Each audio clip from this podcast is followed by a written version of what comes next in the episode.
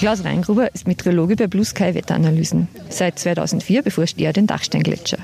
Mein Name ist Barbara Reidenberger und ich habe mit ihm darüber gesprochen, wie es dem Dachsteingletscher geht. Herr Reingruber, wie geht es denn dem Dachsteingletscher?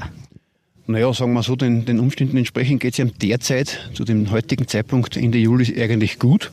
Gut heißt für einen Gletscher, dass er im Sommer noch ein bisschen schneebedeckt ist. Das heißt, dass nicht der gesamte Gletscher der Sonneneinstrahlung ausgesetzt ist, sondern nur den unteren Bereichen. Insgesamt, wenn man natürlich jetzt die, die letzten Jahre betrachtet und wenn man weiß, was noch bevorsteht in den nächsten Wochen, der Sommer kommt erst so richtig, dann geht es ja wahrscheinlich dann Ende, des, Ende August nicht mehr so gut. Also das heißt, er wird wieder kleiner werden. Kann man schon abschätzen, wie viel kleiner? Das kann man noch nicht abschätzen. Äh, man kann jetzt, was man schon abschätzen kann, ist, dass er wieder kleiner werden wird, weil wir ja das jetzt mitbeobachten äh, aufgrund der Messwerte. Da weiß man schon, dass in den nächsten zwei Wochen wahrscheinlich die Nulllinie, also praktisch die, die Linie, wo, wo, wo der Übergang von Plus zu Minus ist, dass man die durchstoßen, unter Anführungszeichen, und ob dann wieder abschmelzen. Und das ist relativ sicher. Aber wie viel hängt auch vom Herbst ein bisschen ab, weil oft passiert im Herbst auch noch relativ viel. Das können wir natürlich jetzt noch nicht sagen. Ganz generell betrachtet, wie ist es denn mit diesem Gletscherrückgang? Wie viel davon ist sozusagen auf den Klimawandel zurückzuführen und wie viel auf eine möglicherweise natürliche Klimaveränderung? Naja, natürlich ist, ist, ist passiert sehr viel auch auf natürlichen Änderungen. Das weiß man ja nicht nur aus der, aus der uns, uns bekannten Zeit oder den letzten 150 Jahren, wo dieser starke Gletscherrückgang passiert ist. Das weiß man ja auf den letzten Jahrtausenden. Aber der Gletscherrückgang, wie er seit Beginn dieses Jahrtausends ist, kann man natürlich, äh, hat der Mensch auch einen großen Anteil. Das, das ist belegt, das hängt mit, mit dem CO2-Gehalt und so weiter zu tun, das ist sehr bekannt.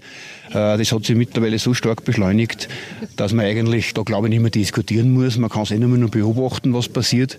Und das, was mir auch ganz wichtig ist, dass man da, dass, dass dieses Thema nicht nur da herum am Dachstein stattfindet, am Dachstein oder auf jedem Gletscher. Man sieht es halt sehr gut. Aber das, was da herum passiert, in optischer Form passiert mittlerweile im Flachland auch schon. Ich meine, wenn man nur an die Hitzetage denkt, an die heißen Sommer denkt, also das ist ja nicht nur da herum. Da herum sieht man es plastisch, aber stattfinden tut es genauso unten. Wird es den Dachsteingletscher irgendwann nicht mehr geben? Ja, wenn man davon ausgeht, dass äh, mit, mit dieser man diese Kurve, die jetzt so nach oben zeigt, die Temperaturkurve, nämlich dass es immer wärmer wird und es so weitergeht und sich nicht, nicht, nicht verflacht, äh, wird den Dachsteingletscher irgendwann einmal nicht mehr geben. Die große Frage ist, äh, wird irgendwie gegengelenkt und kann man überhaupt gegenlenken? Ist ja die große Frage. Das, das dauert natürlich auch lange. Ich gehe mal persönlich davon aus, aus der Erfahrung der letzten fast 15 Jahre, dass die, die unteren Teile des Gletschers, also sprich so unterhalb 2500, 400 Meter, irgendwann einmal die nächsten 10, 15, 20 Jahren weg sein werden. Das heißt aber nicht, dass der ganze Gletscher weg ist. Wir haben beim Dachstein in den oberen Teilen, also so circa bis 2700, 2800 Meter große Flächen, wo das Eis speziell auch sehr dick ist teilweise bis zu 100 Meter. Die, diese Teile wird es noch länger geben. Aber wenn natürlich, wenn diese Temperaturerwärmung bis Ende dieses Jahrhunderts anhält, ist er dann ganz weg. Herr Reingruber, wie wird denn da genau das beforscht? Woher weiß man denn, wie viel äh, zurückgeht? Welche, welche Daten sammelt man da genau? Ja, wir sammeln einerseits natürlich klimatologische Daten, das sind eben Temperaturmessungen, das sind Schneehöhenmessungen, das ist so, wie man es halt in der Meteorologie oder der Glaziologie üblich messt, mit Messsystemen. Äh, da messen wir selber, oder es gibt auch umliegende Wetterstationen. Wir machen also für fotografische Aufnahmen, das heißt, wir haben so automatische Kameras. Die neueste Technik sind auch Laserscanning-Aufnahmen von äh, Flugzeugen aus. Aber wir arbeiten gleichzeitig mit der herkömmlichen Methode, dass wir wirklich auch am Eis arbeiten.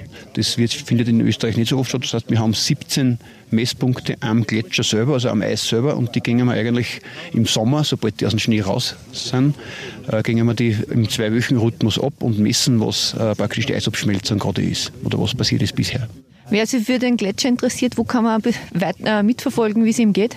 Ja, wir haben eine Homepage zum Projekt. Das ist www.dachsteingletscher.info und da haben wir eigentlich unser neuestes Tool, nenne ich es einmal so, wo man mitschauen kann, wie es dem Gletscher gerade im aktuellen Zustand geht.